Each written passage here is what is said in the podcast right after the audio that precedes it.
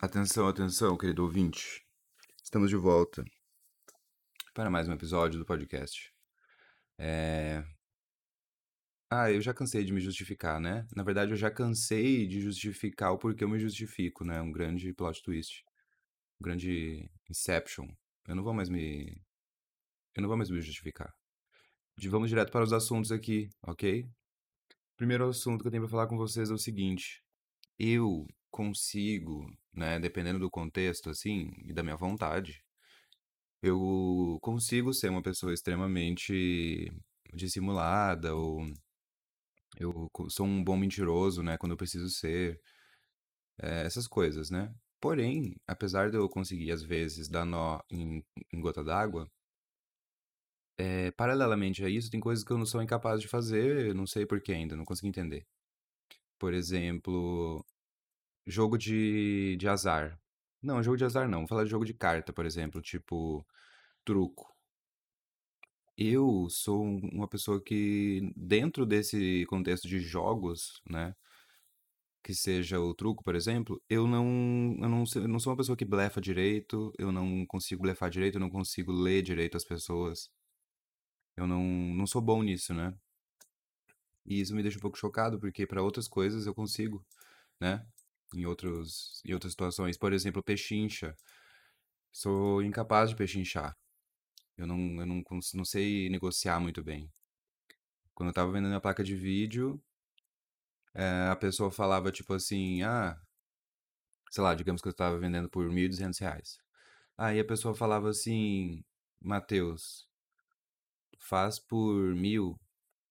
Aí eu ficava tipo, não, mil não. Mil e duzentos. Aí a pessoa, tá, mas e se eu te der mil reais em dinheiro agora? Aí eu ficava, ah, mil e cem? Eu não sei explicar, mas eu não, eu não sei negociar, eu não sei pechinchar. Eu não sei chegar num lugar e a pessoa, eu perguntava pra pessoa, tipo, ah, quanto custa isso aqui? Aí a pessoa fala 50 reais. Aí eu falo, ok. E compro. Tipo assim, eu não. Como assim faz por 45, vamos fechar em 40? Eu, eu não sei pechinchar, galera. Tipo, eu não sei. A pessoa me perguntava por que, que minha placa tava 1.200. Eu explicava exatamente por que, que ela custa 1.200. Sabe? Tipo, eu não. Eu não tinha malícia de, às vezes, colocar até o preço mais alto para poder baixar o preço e ainda lucrar bastante, né? Isso é uma coisa que requer muito exercício da minha parte. Eu ainda não fiz isso. Eu sinto que ainda preciso exercitar. Isso é muito esquisito, né? Talvez com prática, né? Porque, bom, muito em breve vocês vão ficar sabendo aí dos novos projetinhos, né? E eventualmente eu vou ter que lidar com isso, né? Com pechincha, por exemplo, ou negociações. Mas a impressão que dá é que eu não sei se é porque eu sou muito direto ou muito sincero em relação a essas coisas, sabe? Tipo, ah, isso daqui custa 50 reais. Não tem. Não tem papo, entendeu? Não tem choro nem vela nem fita amarela. É 50 reais. Deu.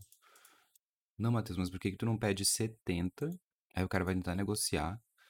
Aí tu faz por 60, e aí se o cara chorar muito, tu faz por 50 e ainda lucra muito. Tipo assim, genial. Muito legal essa linha de raciocínio. Genial mesmo. Mas me falta. Ah, me falta. Me falta muito. me falta muita malícia ainda pra chegar nesse ponto. Não é o meu caso, né? Pechincha ou blefe, esse tipo de coisa não, não realmente não é comigo, cara. Realmente não é comigo.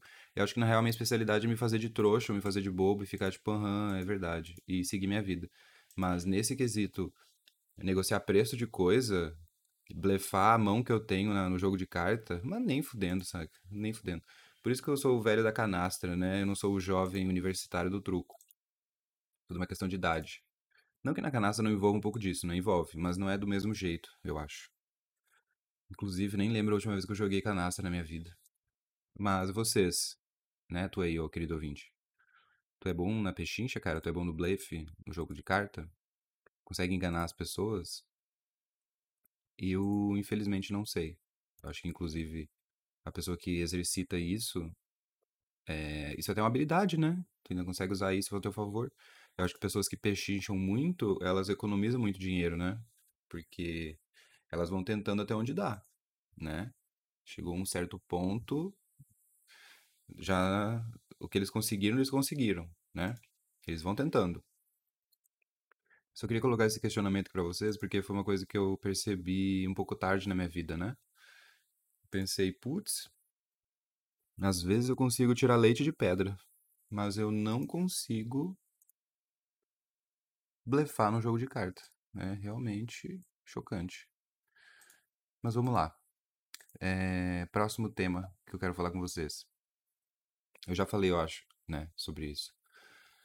Uma vez, talvez, em outro episódio, não sei. Mas me expliquem por que diabos o o Papa não tem superpoderes. Por que que líderes religiosos muito supremos assim não têm superpoderes? Parece que não, aí não faz sentido, né? Tu ficar venerando, louvando os caras. Imagina se o Papa chegasse flutuando no Vaticano. E ele pousasse assim no meio do bagulho e todo mundo, meu Deus do céu, olha o Papa, sabe? O Papa veio voando, né? Ele não é só um ser, uma pessoa muito iluminada, né? Eu tô usando o Papa como exemplo, mas poderia ser, sei lá, qualquer Dalai Lama da vida, sabe? Qualquer líder religioso importante de ter superpoderes, né? Eu também eu, tô, eu assisti aquele Invincible, tô lendo agora a HQ, então eu tô super na onda de poderzinho, tá, querido ouvinte? Não fique achando que isso aqui é um podcast maduro, que as pessoas falam de coisas sérias. Não, a gente fala aqui de papo superpoder. Porque para mim faria muito mais sentido, né? Sei lá, dentro do Vaticano, eles têm algum um, algum esquema de treinamento de de padres, né? Eles treinam, sei lá, eles decoram a Bíblia e aí eles treinam artes marciais, e aí eles vão evoluindo de nível lá dentro. E aí quando eles chegam no nível de bispo, eles já começam a, né, aparecer os primeiros é, sinais de superpoder. E aí eles vão selecionar os bispos que têm esse superpoder, ou o início do superpoder, né, uma coisa meio X-Men, assim, na puberdade. E aí um sai um raiozinho dali, o outro já dá um soquinho mais forte, né? O outro já consegue fazer uns cálculos absurdos na cabeça. E eles pensam, putz, nós temos aqui bispos, né, que são promissores, né? Eles vão poder chegar, talvez, um deles, né? Aí que vem a parte interessante, querido ouvinte. Eles têm uma arena escondida no Vaticano, onde eles colocam os bispos de nível mais alto para lutarem até a morte um com o outro, outro. E aí o bispo que sobreviver é o que se torna papa. Porque daí, quando. É, é todo um ritual, né? Então tem todo um fundamento. Porque daí, quando esses bispos têm que lutar e matar os colegas deles, eles acabam libertando, liberando o poder deles de verdade, né? Então o Papa seria uma pessoa com superpoderes que matou os amigos e que tem várias cicatrizes, né? Acho que ficaria um pouco mais interessante. Ouso dizer que seria interessante também se ele usasse uma armadura, mas não vamos exagerar, né? Já que ele tem superpoderes, vamos ficar por isso mesmo. Então, não faria mais sentido? Tu pensar, ah, putz, aquele maluco chegou ali, matando os colegas dele, passando por um torneio secreto subterrâneo no Vaticano. Inclusive tá aí uma boa narrativa, né, para um, pra um anime. Se na verdade, em qual anime que tem isso, galera? Tem um anime que eu vi que tem é... não sei se são freiras ou padres e freiras que lutam o último que eu me lembro é Black Lagoon, né? Que tem a freira traficante lá de armas. Tem a freira veinha e a freira mais nova, que usa duas pistolas. Enfim, essa temática de misturar figuras religiosas com coisinhas de superpoderzinho, eu acho muito divertido, né? Imagina o Dalai Lama passar por todo um ritual louco, né? Um, um rito de, de passagem. E aí ele chega flutuando no templo e todo mundo fala, puta que pariu, olha o fucking Dalai Lama, saca? Ele teve que fazer isso, isso e isso. E aí agora ele tem superpoderes, ele flutua. E aí, né, talvez, assim, numa situação muito específica, talvez alguma guerra, né, ou alguma coisa do tipo. E aí eles são convocados, né? Porque normalmente eles não são convocados, eles só ficam fazendo o papel deles de, né, interferência social ali, religiosa e deu. Mas quando a coisa fica feia, eles têm que chamar o Papa. Ou eles têm que chamar o Dalai Lama. Eu não sei de exemplo de outro líder religioso, tá? Além deles. Deve ter vários outros aí. Mas enfim. Eu acho que faria mais sentido tantas pessoas venerarem essas figuras se elas fossem super pessoas, né? Se elas tivessem superpoderes. Mas o mundo não é uma HQ, Matheus, né? Tu pode estar todo empolgadinho com o superpoderzinho aí, mas não é o caso. Inclusive, falando em Invincible, uma parada que eu queria falar com vocês aqui era sobre a noção de tempo, né? Por exemplo, a impressão que dá é que a gente dá valor para as coisas porque tem um tempo envolvido, né? Ou um tempo para se construir o valor daquilo. Porque nessa HQ que eu estou lendo agora, do Invincible, que tem o seriado na, no, no Prime Video, um dos personagens, ele é como se fosse um super-homem, né? Ele é um alienígena que veio de outro planeta. Só que ele é de uma raça de alienígenas que vive é, centenas de milhares de anos, né? Eles vivem muito. E aí ele vem pra Terra, né? E ele se relaciona com uma humana. E eles têm um filho, que é o protagonista da série. E aí o que eu quero colocar aqui em pauta pra vocês é o seguinte. É, em um momento da história, ele discute com o pai dele, e o pai dele fala: Meu filho, eu vou viver centenas de milhares de anos. Absolutamente tudo que tem na minha volta vai sumir. Todas as pessoas que eu amei vão morrer. Todas, todas as pessoas da minha família vão morrer. No caso da família terrena, né, galera? Eu não tô falando da família alienígena. É só essa comparação que eu tô fazendo da noção de tempo dele pra noção de tempo de um ser humano. E aí ele fala pro moleque, ele fala, cara, sendo bem sincero, eu já vivi milhares de anos antes de vir pra cá. A tua mãe nada mais é, eu não, eu não consigo ver ela muito além do que um pet pra mim, né, galera? Por exemplo, tu adota um gato, né? Tu adota um cachorro. Sim, tu pode amar eles incondicionalmente, mas vocês têm noção de que eles duram pouco, né? Vocês têm noção de que vocês vão viver sete, oito vezes mais do que eles. Vocês têm noção de que aquilo é passageiro, né? De que tu vai ter o bichinho e eventualmente ele vai morrer. E aí agora tu imagina em proporções maiores, né? Tu viver milhares de anos. E aí tu vai para um planeta onde as pessoas morrem em 80 anos. Tipo assim. Qual que é a grande diferença disso para a maneira como a gente vê um bicho ou a maneira como a gente vê uma formiga, né? Tu, tu consegue ter o um mínimo de empatia com uma formiga? Tu olhar um formigueiro e tu começar a pisar no formigueiro e matar todas as formigas, aquilo te incomoda? Não, cara. Aquilo são seres ínfimos, né? São seres pequenos demais, vivem pouco demais, né? Efêmeros demais, sei lá. Mas não me entenda mal, querido ouvinte, eu não estou falando para tu ser cruel com animais, nem nada do tipo. Mas eu fico pensando que é, tu pode analisar esse alienígena como um filho da puta? Pode, né? Nós temos parâmetros humanos para poder analisar isso. Mas eu acho isso doido, porque para ele não faz diferença alguma, não, né? Como que tu vai é, olhar da mesma maneira para um bicho que tu olha para uma pessoa no quesito de durabilidade, né? Porque é como se o cara estivesse no meio de formigas, né? Tu, tu vê uma mosca que vive uma semana, tipo assim, what the fuck, sabe? O que, que é uma semana pra gente? Uma semana não é absolutamente nada. E aí eu sinto que essas coisas dão valor, né? O tempo que a gente, que a gente dura, o tempo que a gente vive, o tempo que passa. E no caso dele, não, né? No caso dele, tipo, cara, tua mãe é tipo um pet, né?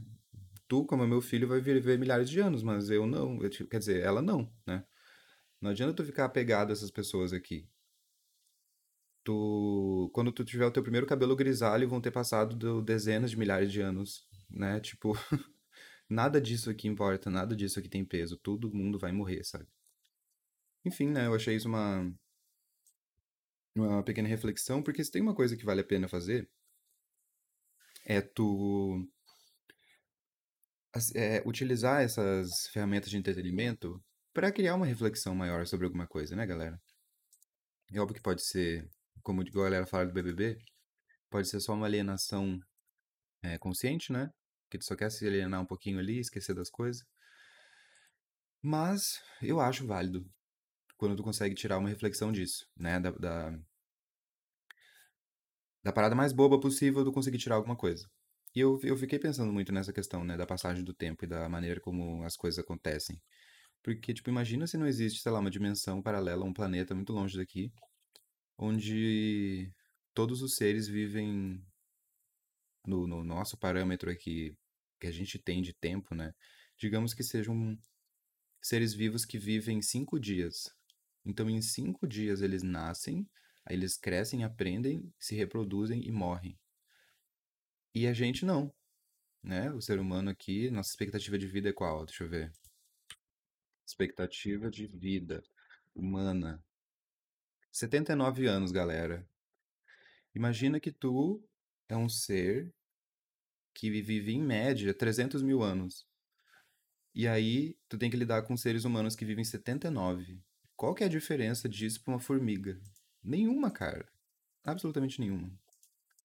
Porque a impressão que dá é que nem o que tu fala para aquela pessoa tem um mínimo de peso, porque daqui a pouco eles vão morrer. Não sei explicar direito muito bem o ponto que eu quero chegar aqui. Mas eu pensei nessa parada do tempo passar é, para ter todo esse valor, né? Porque parece que quando as coisas duram muito pouco, elas não têm tanto valor. E quando as coisas duram quase para sempre, elas também não têm tanto valor assim, porque nunca acaba. Então tem que ter um meio termo, né? Talvez. Enfim, fica o... a reflexão para vocês, né? Inclusive recomendo que vocês assistam Invincible, porque pode parecer inicialmente um seriado 2D animação americana de super-heróizinho, mas é bem diferente, tá? É uma coisa meio The Boys, assim, é uma parada meio. Que mexe com. com uma certa. É, é, é tipo a pira de tu pegar o clichê dos super-heróis clássicos, bobões, no sentido estético, assim, e tu colocar uma coisa bem corrupta, humana, realista no meio, saca? Então eu acho que vale a pena por essa quebra, né? Enfim, eu queria falar uma outra coisa com vocês, que é o seguinte. é, Eu tava conversando com um amigo meu, que ele abriu o negócio dele há pouco tempo atrás. Não um amigo amigo, assim, né? Um conhecido meu. E ele tava me falando das projeções que ele tava fazendo pro próprio negócio dele. Então, e aí eu comecei a pensar sobre isso, né? No sistema que a gente vive. Por exemplo, se tu tem uma uma barraquinha que vende milkshake, milkshake de banana do fulano.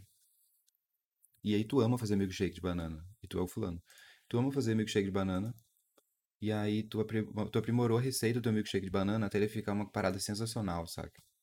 E aí tu pensa, putz, eu preciso vender um milkshake de banana para as pessoas, né? O mundo precisa conhecer um milkshake de banana.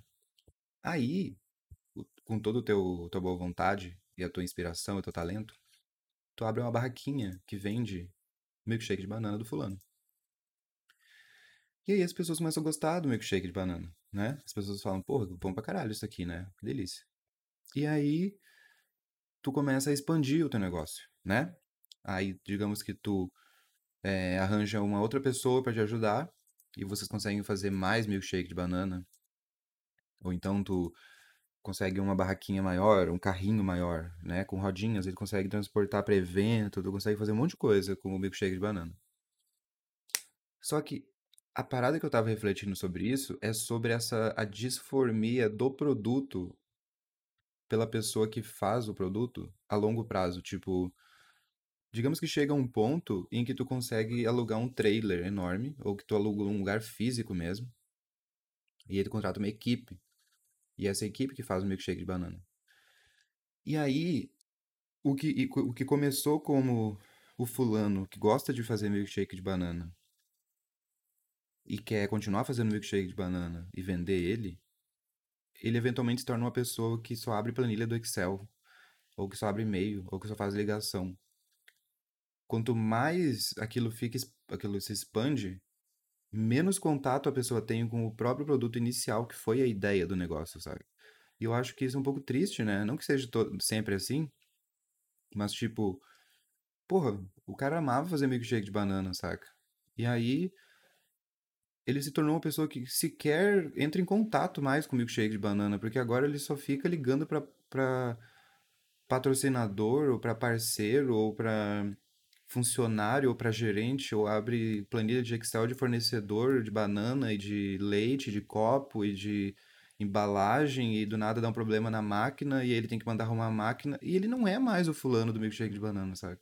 Ele só é um cara que abre e-mails e planilhas, saca? Ai, Matheus, mas e daí? Qual que é o grande problema nisso? Não sei, cara. Eu só achei uma parada estranha, né? Ficar pensando que tu, tu, tu, tu pode gostar muito do, do que tu faz, né? Tu pode achar muito massa as coisas que tu faz e tu querer expandir com aquilo. Mas é doido tu pensar que é meio que inevitável que tu vá se distanciar daquilo por outras questões, né? Porque, claro, existem também, né, os donos. Existem os fulanos aí que nunca se distanciam muito, né, do produto. Que querem manter a, a qualidade, digamos assim, ou que quer continuar melhorando, que quer continuar com a mão na massa, né? Porque isso é é uma parada doida, né? Tu imaginar que eventualmente o dono não pode mais pôr a mão na massa, porque ele tem coisa mais importante pra fazer, sabe?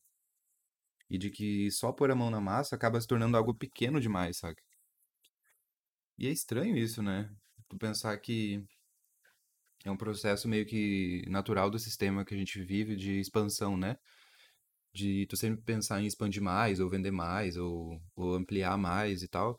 E aí aquilo tudo pode encher o teu bolso, mas pode te distanciar da ideia inicial que foi tudo aquilo, né? Que é aí que se distorce as coisas, né? É aí que a coisa começa a mudar, porque o milkshake de banana delicioso, perfeito que o fulano fazia na barraquinha dele lá no início é muito diferente do milkshake de banana da rede de milkshakes de bananas do fulano no estado inteiro, né?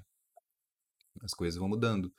Porque daí às vezes a pessoa quer reduzir custo, às vezes a pessoa quer baratear um negócio ali, ou quer facilitar um negócio ali, ou quer fazer durar mais o milkshake, e aí vai se distorcendo a receita, e aí o, o fulano fica cada vez mais distante do milkshake dele, até o ponto em que ele tem dinheiro, e aí ele vende só um produto disforme, que não é mais aquilo que ele fazia, que ele sequer mais entra em contato, na verdade ele mal consegue sentir cheiro de banana, que ele já fica enjoado. E é um bagulho muito doido, né? Eu fico pensando, eu que tenho o sonho de ter meu próprio negócio e de sobreviver, né, me sustentar com o meu próprio negócio, de imaginar que se tudo der certo, eu mal vou lidar de novo com o próprio produto. Não sei explicar direito. Talvez eu esteja sendo um pouco xiita demais aqui, exagerado, mas foi uma parada que eu fiquei pensando, né?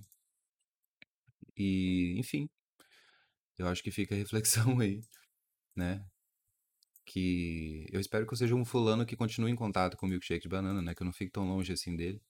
Porque daí parece que nem faz muito sentido, né? Se não for assim. É... Eu fico pensando na. É uma parada inevitável, né, galera? Não, não digo distanciamento em si, mas a mudança do produto, né? Porque não tem como tu manter a mesma coisa sempre, né? É uma coisa que tu vai ter que aceitar. Ah, eventualmente alguém vai reclamar, ou eventualmente alguém vai perceber que o negócio mudou. Mas eu não posso fazer nada. Agora eu não tenho mais duas barraquinhas de milkshake de banana. Agora eu vendo milkshake de banana no Brasil inteiro. Como que eu vou fazer isso? É, como que eu faço para isso ficar igual à época que eu era só o fulaninho da praça? Não tem mais como, né?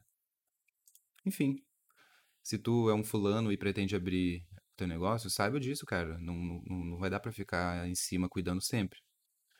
Porque, né? É o sistema, aqueles que começam a fazer né, o podcast Críticas ao Capitalismo. Mas sei lá, né? Como eu disse para vocês, eu não acho isso é, especificamente negativo ou um horror. Até porque se o cara tá crescendo e vendendo bem, né? Hoje em dia a gente analisa as coisas dessa forma, né? Se tá dando dinheiro, tá tudo certo. Então, enfim, né? Só essa, essa reflexão. É, um outro tema que eu queria falar com vocês, que também é um pouco referente a isso em relação à comida, são as misturas bizarras de comida que eu já ouvi que as pessoas comem. Por exemplo, pessoas que comem batatinha do Bob's com milkshake. Eu não sei qual é o problema de vocês. Eu já tentei refletir sobre isso, porque isso não faz nenhum sentido. Né? A pessoa pega uma batatinha do Bob's, ela enfia dentro do milkshake e come. Eu tenho várias teorias sobre isso. Vamos a primeira teoria. Tu precisa de atenção, né? Talvez tu não recebeu o amor que tu deveria receber da tua mãe e do teu pai. Então tu vive nessa carência infinita de atenção e tu precisa que as pessoas olhem para ti, né? E falem, nossa, como... Igual aquele meme, she's so crazy, I love her. É tipo isso, saca? Então tu quer aparecer, né? Tu quer ser o diferentão da rodinha que não coloca ketchup na batata, tu coloca milkshake né? So fucking Ed, meu Deus do céu. O teu filme favorito deve ser Donnie Darko, sei lá, tu é um pouco previsível, né? Um pouco carente de atenção. Essa é a primeira teoria. Segunda teoria. Tu fez uma grande descoberta gastronômica de equilíbrio de sabor e as pessoas não te entenderam ainda, né? Afinal de contas, existe coisa mais harmônica do que uma batata coberta em óleo e sal enfiada num bagulho de sorvete e ovo maltine, né? Fica aí o questionamento. Essa é a segunda teoria. Talvez a pessoa tenha sido genial. Talvez a pessoa tenha identificado ali uma coisa que ninguém identificou, né? E aí ela come batatinha, frita com sal e molha no milkshake. Né? Eu, né? Como diz o outro, eu, Matheus, não entendo, não faz sentido, já experimentei. Eu sou do time que coloca batata dentro do cheddar do McDonald's e come, né? Porque isso faz sentido. Mas enfim. Essa, esse é um tipo de misturinha de comida que eu não acho nada a ver.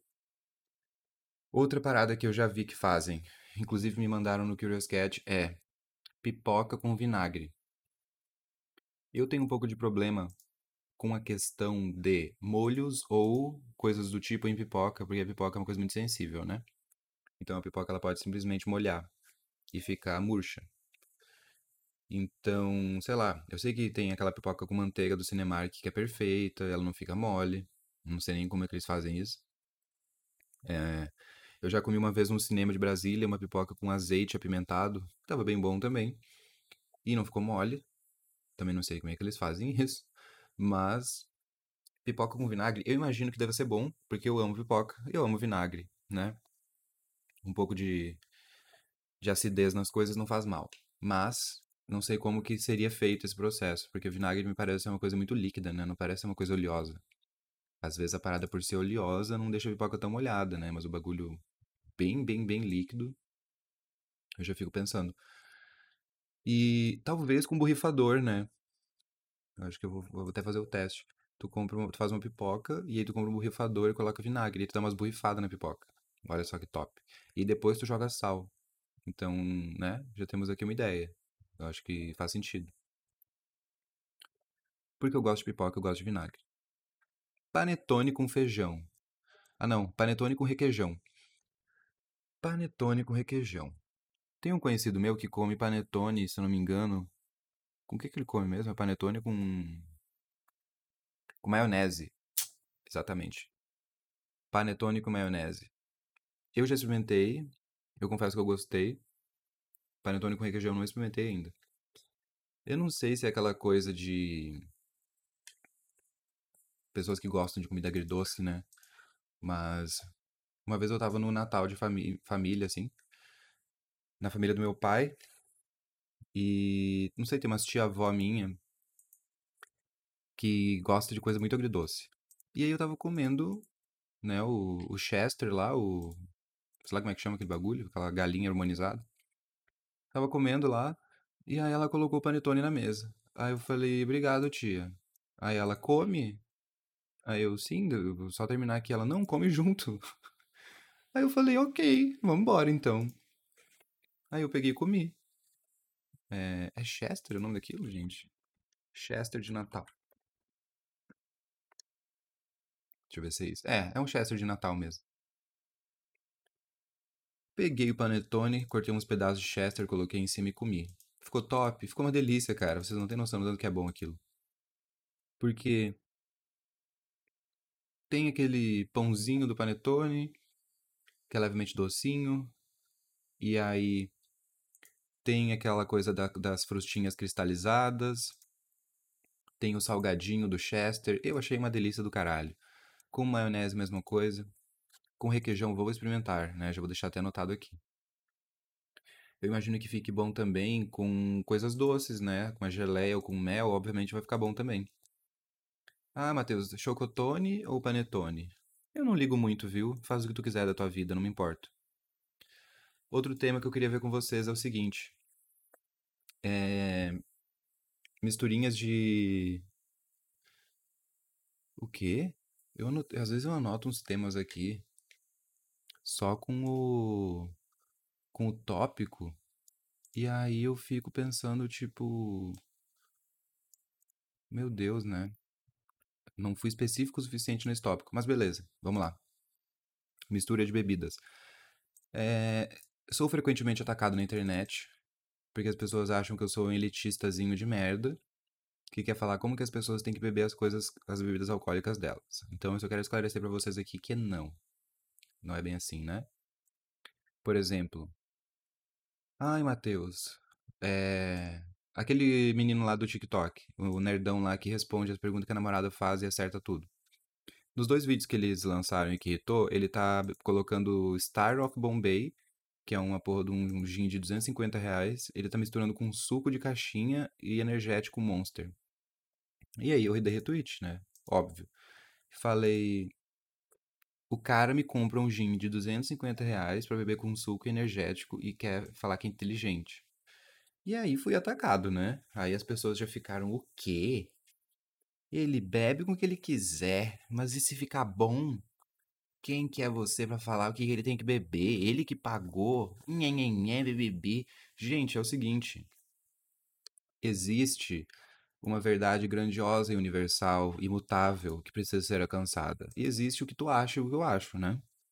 Por exemplo, tu vai na tua cidade aí, tu procura o açougue mais caro que tem. Tu vai no açougue mais caro da tua cidade. Tu chega lá e tu fala pro cara, ou eu quero um Wagyu, eu quero um Black Angus. E aí tu compra a melhor carne que existe. Aí tu chega em casa, tu coloca ela pra assar no forno, e aí tu deixa ela torrando no forno. Aí tu tira ela do forno, e aí tu joga ketchup em cima e maionese e come. Tu pode comer o teu wagyu da maneira como tu quiser. Isso é um fato, né? Sim, tanto que a pessoa foi lá, torrou a melhor carne que existe e colocou ketchup em cima. Ela pode fazer isso, né? Eu não tô falando que as pessoas não podem fazer isso. O que eu estou falando, que é uma verdade imutável, universal, é que é um insumo de extrema qualidade, né, galera? Um Star of Bombay tu não acha em qualquer bar da tua cidade. Muito pelo contrário, tu nem vai achar se pá. É um gin extremamente delicioso. É um gin muito bom. É um gin muito procurado, né? É um gin que está nos melhores bares. Então, o que eu, o que eu critico, esse tipo de atitude, é da valorização do insumo. É só isso, cara. É basicamente isso, né? Tu, tu ir comprar o melhor gin que tu achar para tu beber com Monster Mango Louco, me desculpa, cara, mas tu, tu, tu tá desperdiçando um baita insumo, né? Tu pode comprar um Gin Rocks de 30 reais e fazer isso. Porque tu já tá detonando ele completamente, né? O sabor dele já não importa mais. Tu só tá colocando um álcool pra tu talvez ficar bêbado ali, né? Então é só esse esclarecimento, né? A valorização de um insumo de qualidade vai além do que tu acha, né? Vai além da, da, vai muito além disso. É só um insumo de qualidade, né? Tu vai lá e compra um, sei lá, queria dar um exemplo bom aqui. Tu vai lá e compra um Seagull Malt japonês de 900 reais a garrafa. E aí tu joga Red Bull dentro e bebe. Tipo assim, é óbvio que tu pode fazer isso, né? Tu, tu, tu, tu, se tu tem duas mãos, esses dois insumos, e tu quer beber dessa forma, tu pode fazer isso. Mas tu tá desperdiçando um insumo de altíssima qualidade, né? Que em teoria nem deveria ser misturado com nada, tu beberia ele puro, de tão bom que ele é. Então é mais ou menos isso. Só queria deixar essa, esse esclarecimento aqui de que sim, cara, você é um Songochongo mongoloide. Eu não sei nem se as pessoas permitem mais falar essa palavra. Mas eu acho que Songochongo pode, né? Então você sim é um Songochongo se tu tá desperdiçando um gin de excelente qualidade jogando um suco dentro com um energético ruim dentro. Me desculpa. Tu pode espernear, chorar, deitar no chão, gritar, né? Me bloquear, enfim, me mandar tomar no cu. É, isso é um fato, né? Isso é uma verdade imutável que não importa mais o que, que tu acha. Então é só isso, né? Já que tu investiu num gin de 250 reais, por que que tu não dá uma pesquisadinha sobre o que que tu pode fazer com ele, né? Como que tu pode lidar com ele, como tirar o melhor dele, como saber diferenciar ele dos outros. É quase que um incentivo para que tu procure outras coisas, né? É um incentivo para que tu é, conheça coisas novas, saiba lidar com insumos de qualidade, né? Eu, pelo menos, acho isso muito válido. Então, só pra, né, não, não ficar mal entendido. Porque eu não estou cagando regra na vida alheia. Mas eu, do fundo do meu coração, acho um grande desperdício. E é isso aí. Jesus, falei mais do que o, o capeta aqui. Não sei, na verdade, se o capeta fala muito, provavelmente sim. Mas é isso aí, galera. Um grande beijo e até a próxima. Mal cheguei e já vazei.